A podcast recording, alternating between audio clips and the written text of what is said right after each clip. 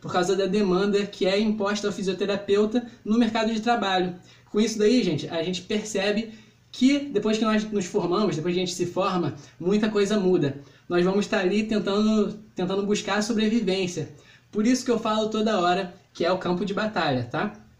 E se a gente não tomar cuidado, nós vamos deixar a força do mercado nos levar. E isso daí é perigoso. Perigoso, perigoso. Opa, que bom que você clicou para assistir esse vídeo, mas antes, Telefísio. Esse é o nome do meu grupo de Telegram, tá bom? O que é Telegram, Hugo? É uma espécie de WhatsApp.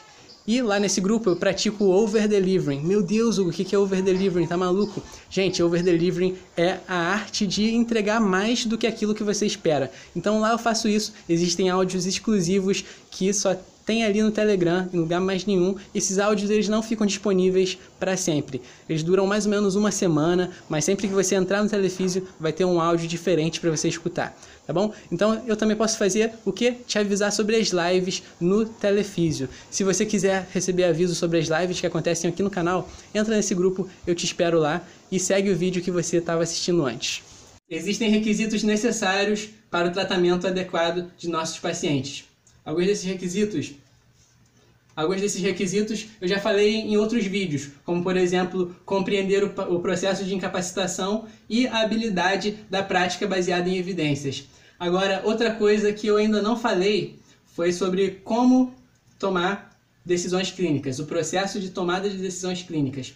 Para tomar uma decisão, o físico ele precisa de ter habilidades para fazer julgamentos clínicos adequados e conseguir solucionar o problema que afeta um paciente. E o que vai ajudar nesse processo é relacionar o que você sabe sobre as patologias, deficiência, incapacitação e funcionalidade. Tudo que nós já vimos aqui nesse canal. Então, tudo que a gente aprende está extremamente conectado.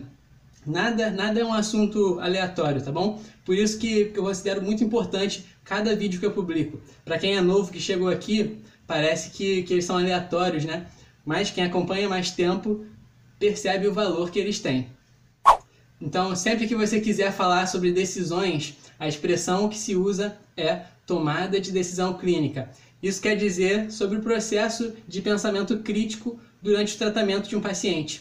Algumas áreas que envolvem a tomada de decisão, por exemplo, é a escolha de um procedimento, tá? Você tem que escolher algum procedimento, ou então uma implementação de alguma técnica, ou até mesmo uma modificação de um exercício terapêutico sempre, sempre com, a, com a base das necessidades únicas de cada paciente.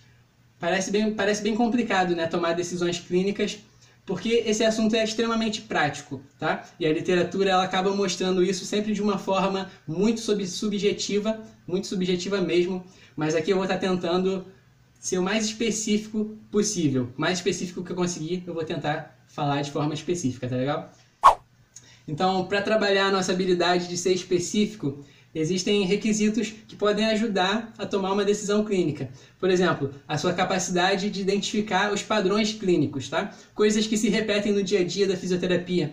Então, dá para perceber que mesmo tentando ser específico, não é tão simples assim quanto parece, né? Quando o assunto é tomada de decisão clínica. Mesmo, mesmo assim, nós temos que tentar ao máximo ser específicos. Por quê? Porque é o seguinte, galera isso vai ajudar muito na hora da decisão clínica. Quando você estiver ali preocupado com várias coisas, a sua especificidade vai ajudar muito na hora de escolher os dados né, dos pacientes e na hora de escolher uma literatura de qualidade.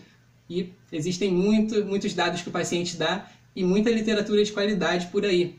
E esse é o problema da subjetividade, tá? Por isso que quanto mais específico, melhor.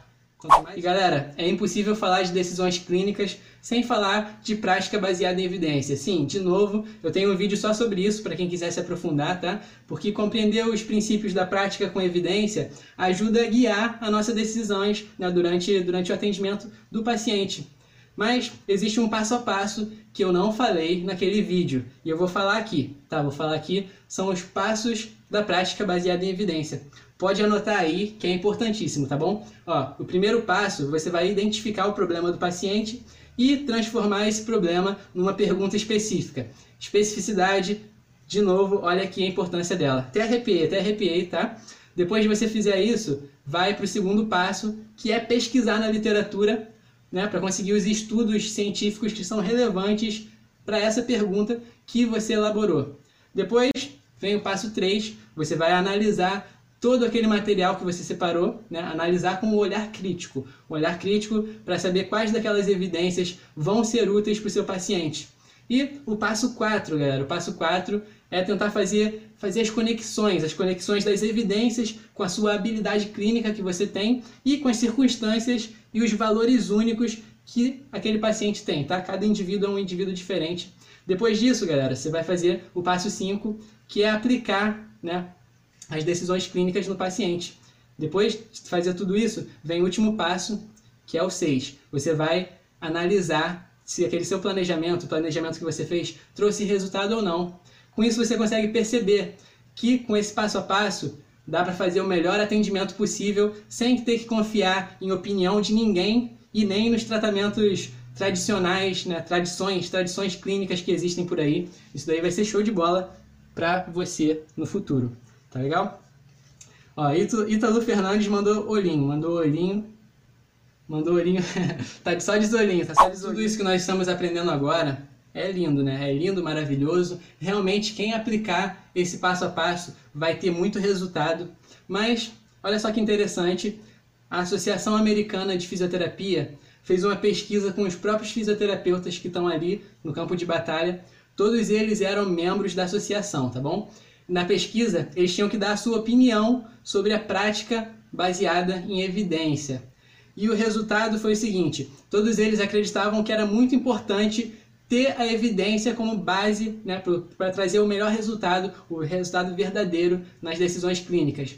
Mas a maioria dos físios, eles achavam que era praticamente impossível seguir o passo a passo da prática baseada em evidência, porque isso daí gastava muito tempo e não dava para aplicar no dia a dia por causa da demanda que é imposta ao fisioterapeuta no mercado de trabalho.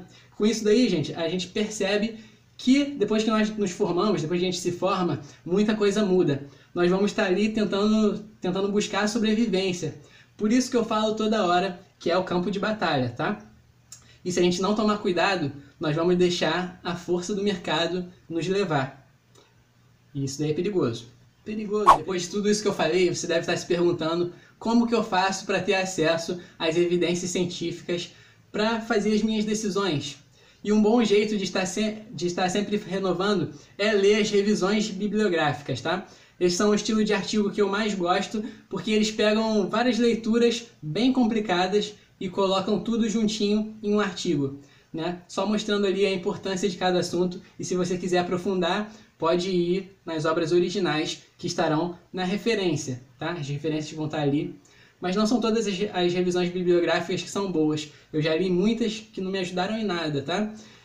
E outro jeito legal e moderno de você ficar por dentro das evidências é cadastrando gratuitamente nas bases de dados. Outro dia eu mostrei né, nos stories quando eu me inscrevi na lista do Pedro. Lista do Pedro, que é uma base de dados só para fisioterapia. E eles têm uma lista de e-mail, tá? Tem uma lista de e-mail que atualiza a gente sobre as novidades.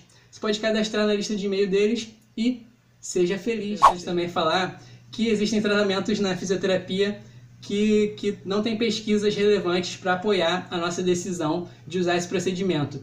Nesses casos, o físio ele vai depender da sua experiência como profissional e da sua visão clínica, né? Saber como que, que aquela que aquele trabalho vai, vai reagir no paciente, no corpo do paciente, tá? Determinado procedimento ali. Então vai depender da sua, da seu profissionalismo mesmo. Você sabe que aquilo dá resultado, então você vai e usa, né? Tem gente que nem, nem usa porque não existe, não existe referência na literatura, fala que não tem base científica. Mas a experiência pode ter mostrado que dá resultado. Então você tem que saber diferenciar as coisas que não têm resultado das coisas que têm resultado, mas não é muito falado na comunidade da fisioterapia, tá bom? Isso daí é um ponto muito importante. E era isso que eu tinha para falar, galera. Era isso que eu tinha para falar. Opa, que bom que você assistiu o vídeo até aqui. Ó, para você que assiste meus vídeos até o final, eu, eu já, você já deve saber, mas eu quero reforçar aqui. Existe um grupo de Telegram chamado Telefísio, onde eu tenho contato direto com você. Lá é melhor do que depender do algoritmo do Instagram, melhor do que depender do algoritmo do YouTube. Então, se você quiser ter um contato direto comigo, entra no grupo de Telefísio que eu consigo te avisar quando que vai acontecer os eventos aqui. É incrível, tá bom? E quero te convidar também para me mandar uma mensagem. Eu respondo a todo mundo. Pode escrever um comentário que eu vou ler com carinho Me manda um direct no, direct no Instagram também que eu vou conseguir te responder. E é isso aí. Abraços.